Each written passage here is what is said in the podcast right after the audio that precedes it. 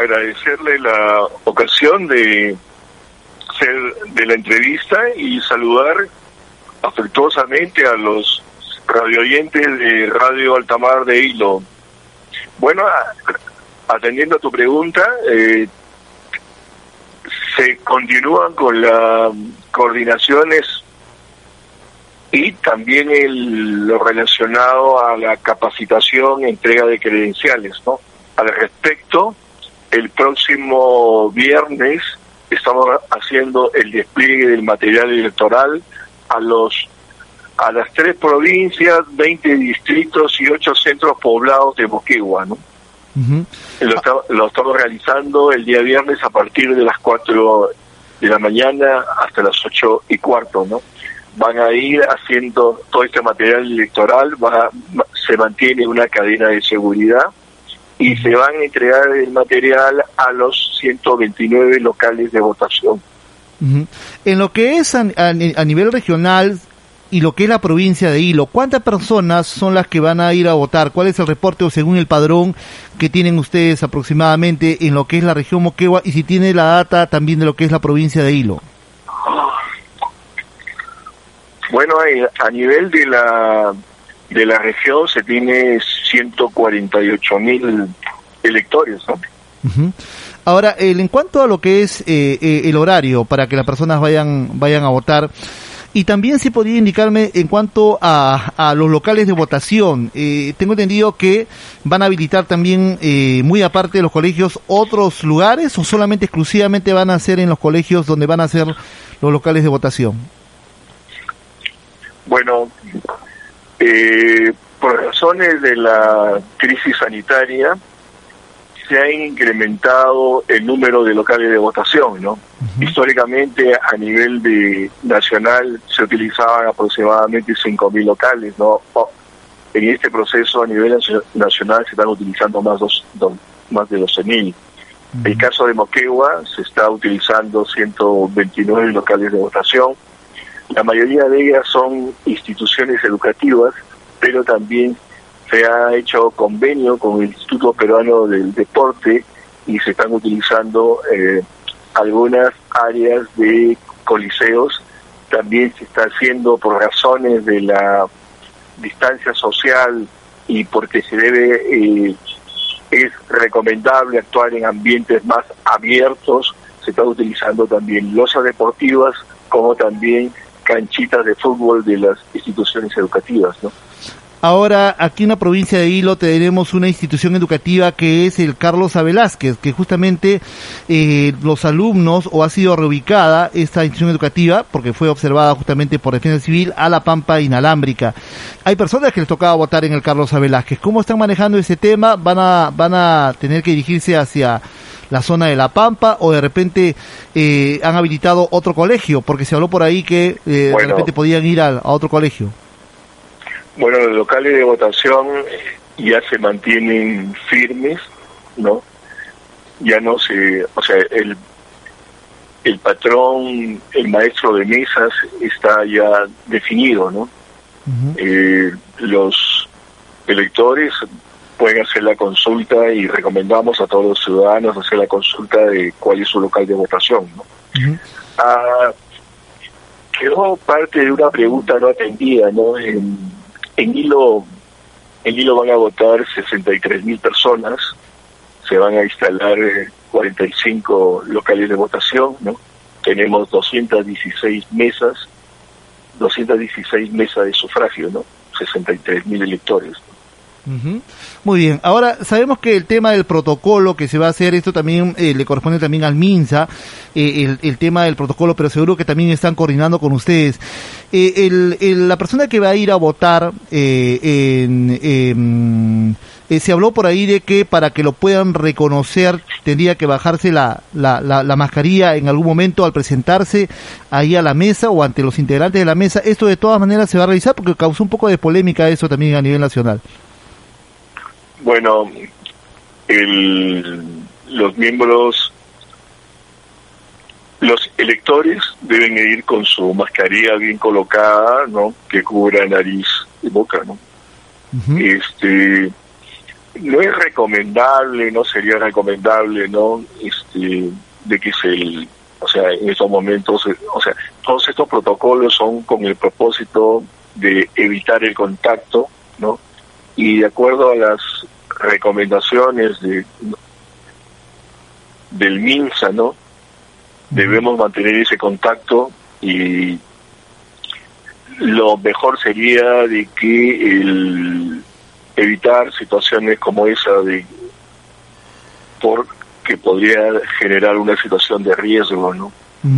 ¿Qué horas se van a habilitar las mesas? Eh, ¿Qué tienen programado eh, según el programa que tienen ustedes? Eh, ¿Qué hora ya están las mesas instaladas y a partir de qué hora, la, eh, cuál va a ser el horario? las personas a partir de qué hora pueden ir ya a votar y hasta qué hora? Bueno, eh, los miembros de mesa titulares y suplentes deben estar asistiendo a partir de las 6 de la mañana, ¿no? De manera puntual para instalar la, la mesa de sufragio, titulares y suplentes, ¿no? El, los electores de 7 a 9 se está considerando el grupo el grupo de riesgo, ¿no? Personas mayores de 65 años y que tengan una situación de morbilidad, ¿no? A partir de ahí, a partir de las 9 de la mañana, ciudadanos con el DNI con terminal 1, de 10 a 11 con terminal 2, de 11 a 12 terminal 3 y así sucesivamente, ¿no? De 5 a 6 de la tarde con terminal 9 y de 6 a 7 con terminal 0. Este horario eh, escalonado, diferenciado, eh, es una sugerencia, es una recomendación, no se va a poner ninguna limitación a personas ¿no? de que pudieran utilizar otro horario de acuerdo a, a sus conveniencias, ¿no? Muy bien.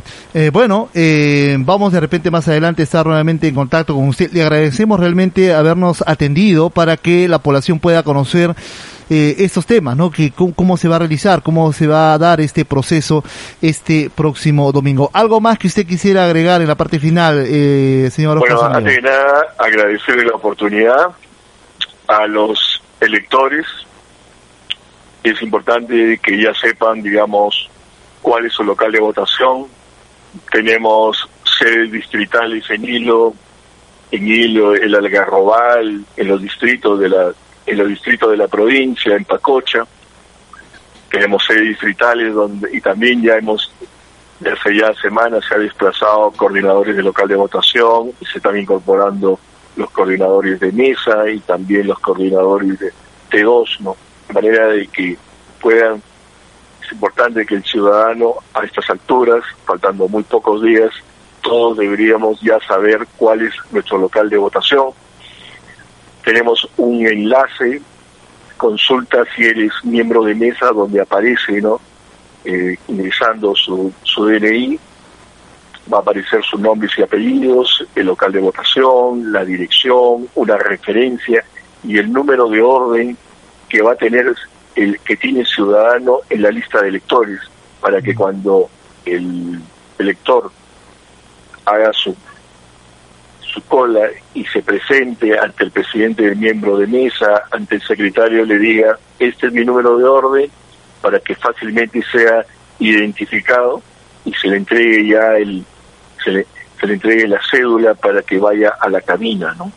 Entonces, pedimos al elector también. Y otra, y otra parte que es importante también es que el elector también ya vaya definiendo su preferencia, su simpatía. Al respecto quisiera mencionar ¿no? que la cédula consta de, tres secciones. Nosotros vamos a elegir presidente y vicepresidentes, congresistas y también este, representantes peruanos al Parlamento andino. ¿Ok? Entonces, esa parte es importante. El elector va a votar, elige, y estas elecciones son independientes, por, de manera que puede hacer las combinaciones que, que a su criterio, a sus por sus simpatías, considere conveniente, ¿no? Vota, eh, puede marcar aspa o cruz pero la intersección del asta y la cruz tiene que estar dentro de la foto o el símbolo del partido político. Entonces creo que esa parte es importante, saber cuál es tu local de votación y también definir tus preferencias para que ese día el proceso se haga ágil, ¿no?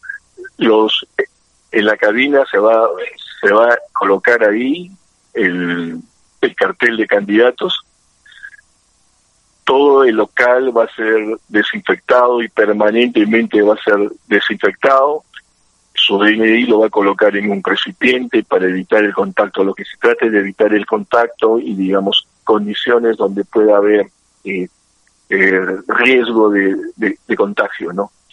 Se le pide al elector de que vaya con su DNI, solamente van a ingresar las personas que tienen, electores que tienen su DNI, que haya verificado si es su local de votación. Si puede, que vaya con un lapicero azul, si no, se le va a proporcionar, como se llama, en el aula de votación. Eh, a los miembros de mesa, invocarles, ¿no? Eh, reforzar su capacitación, tenemos videos, videos en YouTube, y también tenemos una plataforma virtual para capacitarse y pueden entrar a la cual pueden acceder no solamente los miembros de mesa, también los los personeros y también los electores, ¿no? En el caso de que quieran información. También eh, si hubieran eh, ciudadanos interesados de, de participar en esta jornada electoral no siendo miembro de mesa, pueden prepararse y, estar a la expectativa de que pudieran haber titulares y suplentes o una mesa que esté, digamos, en estado crítico, que no tenga sus miembros, pueden poner, pueden eh, actuar como voluntarios y, este, ¿cómo se llama? eh, conformar la mesa de sufragio, se les va a dar un pago, se les va a hacer un abono de 120 soles, que eso va a ser a través del Banco de la Nación, ¿no? Entonces, invitamos a los a los electores que tengan interés ante las ante una situación de que una mesa no se conforma, ofrecerse como voluntarios y participar de manera cívica e informada para que esa mesa de sufragio se instale lo más rápidamente. Deseamos que los, los procesos se hagan de manera rápida, en un entorno saludable, cumpliendo protocolos, desinfectando las áreas y sobre todo de que el elector vaya, vote y se retire rápidamente, evitemos el contacto y, y generemos condiciones saludables, ¿no? Don Oscar, en el caso de los medios de comunicación, algo final nada más, eh, en el caso de los medios de comunicación, ¿va a haber alguna credencial que ustedes van a proporcionar o, simplemente hay que acreditarse con la credencial del medio de un de, de, comunicación bueno, donde uno trabaja? Quien, quien los va a acreditar debe ser su su medio, ¿no? O sea, nosotros no, bueno, en nuestras atribuciones que tenemos no vamos a no, no nos concierne, digamos, hacer ese tipo de acreditación. los, lo, le hago recordar, ¿no?, de que en las aulas está prohibido el uso de celulares y de cámaras fotográficas, ¿no? Claro. pueden la, la, prensa es muy importante en su función y debería serlo, digamos, en la parte externa, ¿no? Para no perturbar, digamos, el proceso de, elecciones, ¿no? Y en las próximas horas nos van a dar disposiciones, digamos, respecto a cómo va a ser la, este, la intervención de la, de la prensa, pero indudablemente dándole las facilidades del caso, pero también considerando el que el proceso se haga de manera manera fluida. ¿no? Muy bien. Don Oscar, muchas gracias por atendernos, por esa información que nos ha dado que es importante y vital en estos momentos que estamos ya a puertas de estas elecciones. Le agradecemos y estaremos en contacto en cualquier momento con usted. Muy buenos días. Muy buenos días y muchas gracias.